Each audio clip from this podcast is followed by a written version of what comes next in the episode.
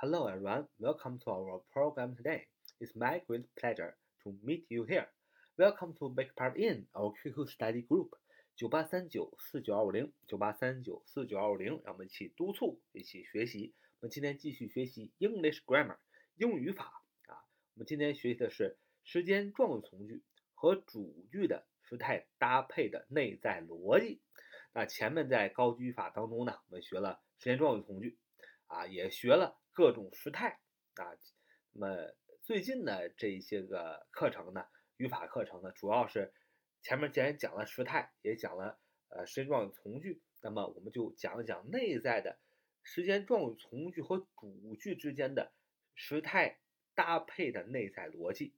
那么今天要讲的这个呃时间啊状语从句的引导词就是 before，b e f o r e，before。before，那么它用在什么时态当中呢？那么主句和从句要什么什么时态搭配呢？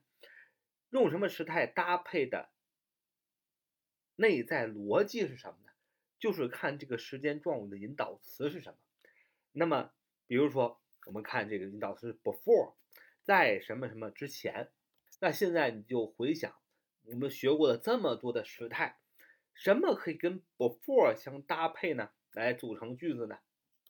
首先我们会想到什么？过去完成时。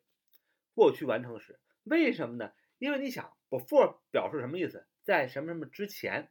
那么过去完成时，我们讲过，过去完成时的这个时态的要义就是在过去这个时间段，在过去这个时间以内啊，发生了两件事情。那么这过去完成时强调的是。一件事情发生在另外一个事情之前，也就是强调两个时间的先后顺序，所以我们用过去完成时。简单来说，如果在过去这个事情发生在过去，而且你想强调这两件事情的发生的前后顺序的话，你就要用过去完成时。你看，那这个时候是不是这个时间状语 before 就特别适合过去完成时，对不对？你看，既然想表示一个动作发生在另外一个动作之前。哎，之前 before 本身就是之前的意思，对不对？所以我们什么时候用啊 before 呢？那么我们主句可以用过去完成时。before 所引导的时间状语从句呢，我们可以用一般过去，这样我们就哎表现出了这两个事件的发生顺序。比如说，我到的时候他已经走了，我到的时候他已经走了。想想我到的时候他已经走了，也就是说，在我到之前他就已经走了，对不对？谁先发生呢？就是我，他先走了，所以我们主句中过去完成时表示这件事情发生在前面。She had left before I arrived。哎，我到的时候他已经走了。She had left before I arrived。哎，这么写是完全正确的。但是这样写呢？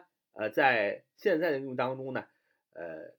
通常呢，主句呢用一般过去时，那么 before 引导时间状语从句呢也表也用一般过去时，因为 before 已经表现出来了时间的先后顺序，所以呢主句就不用过去完成时再表达一次了。所以呢主句啊和时间状语从句都用一般过去时，那么实际上是表达了呃过去完成时的这么一个含义。所以 before 用的第一种。情况就是主句用一般过去时，时间状语从句也用一般过去时，实际上是表现出一个事件前后的过去发生的两个前后的顺序，也就是过去完成时。那所以你可以说 She left before I arrived. She left before I arrived. 好，这就是我们透过思想 before 这个词的意义来推导出它应该怎么搭配主句和从句。那么再想 before。之前，比如说我睡觉前总是洗澡，还有你经常说这个这件事情，我睡觉前总是洗澡。当你说这句话的时候，你有的时候不是为了表示，呃，这个事事件的先后顺序，当然也可以表示啊，这个事件的先后顺序就是说，呃，你先洗澡，然后去睡觉。那但是呢，你有表示说这是通常发生的一个经常发生的一个一件事情，所以通常发生的一般情况所发生的用什么时态啊？用一般现在时，所以，before 啊，所引导时间状语从句也可以用一般现在时，主句也可以用啊一般现在时来表达一个通常发生的动作的先后顺序。比如说，我睡觉前总是洗个澡，你可以说 I always take a bath before I go to bed.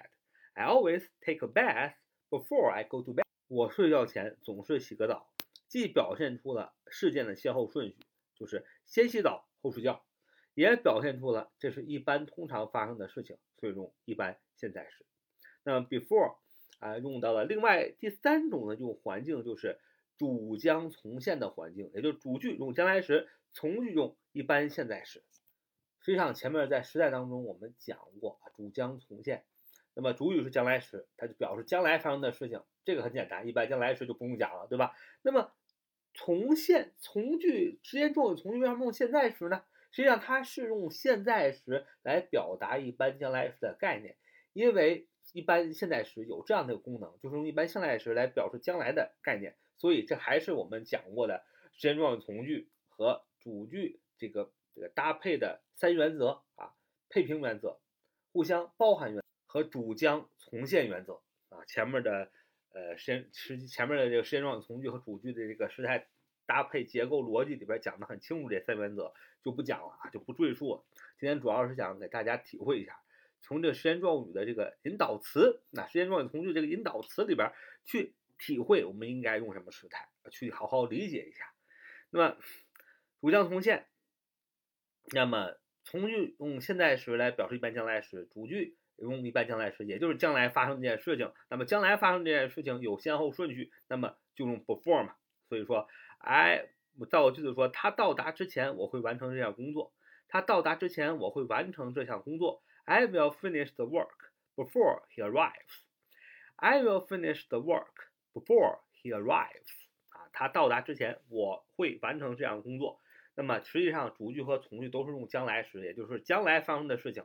我 I will finish the work 发生在将来，我将要完成这项工作，在什么时候呢？Before he arrives，在他到来之前，也就是这两件事儿都发生在将来，是吧？先发生的将来是我将完成这个工作，I will finish the work。那么更远的将来之后，he arrived，他到了啊，所以我们说到他他到达之前，我会完成这项工作。那么有时候你觉得时间状语从句和主句，呃，时态搭配很混乱，你不知道怎么选，原因并不是说你英语不好，有可能是因为语文不好。所以，因为语文和英语都是一种语言，所以说如果你喜欢语言的话，你喜欢语文，你语文很优秀，你英语下点功夫肯定能学得很好。同样的，你如果英语很优秀，说明你的逻辑，呃，搭配逻辑思考能力也非常优秀，说明你语文也很优秀。所以说，呃，如果就其中语文和英语其中一项很优秀的。啊，小伙伴们就不用着急。你另外一项只要是多加点努力，用对地方，肯定是很优秀的。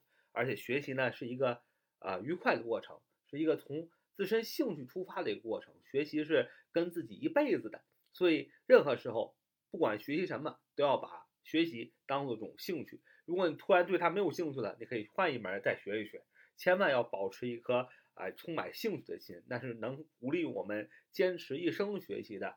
呃，最好的一个法宝，啊，说实在的，这个学习啊，它是一个马拉松式的长跑，它不是一个短跑啊，因为学习应该贯穿一生啊。我们习总书记不也说嘛，要终身学习。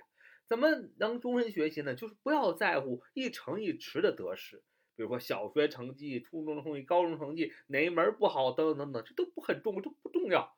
重要的是什么？重要的是你一直怀有对学习的热情，啊，对。你的爱好，你的喜好有一种坚持，才能终生学习。学习是长跑，不是短跑，啊，不要在乎说一每一门哪个阶段，呃，很灰暗，学不学不好，都很正常。那谁都能什么都会啊，但是永远要知道终生学习，永远要知道保持自己的兴趣啊，这才是最重要的。好，这是我们今天的节目。So much today. See you next time. Bye bye.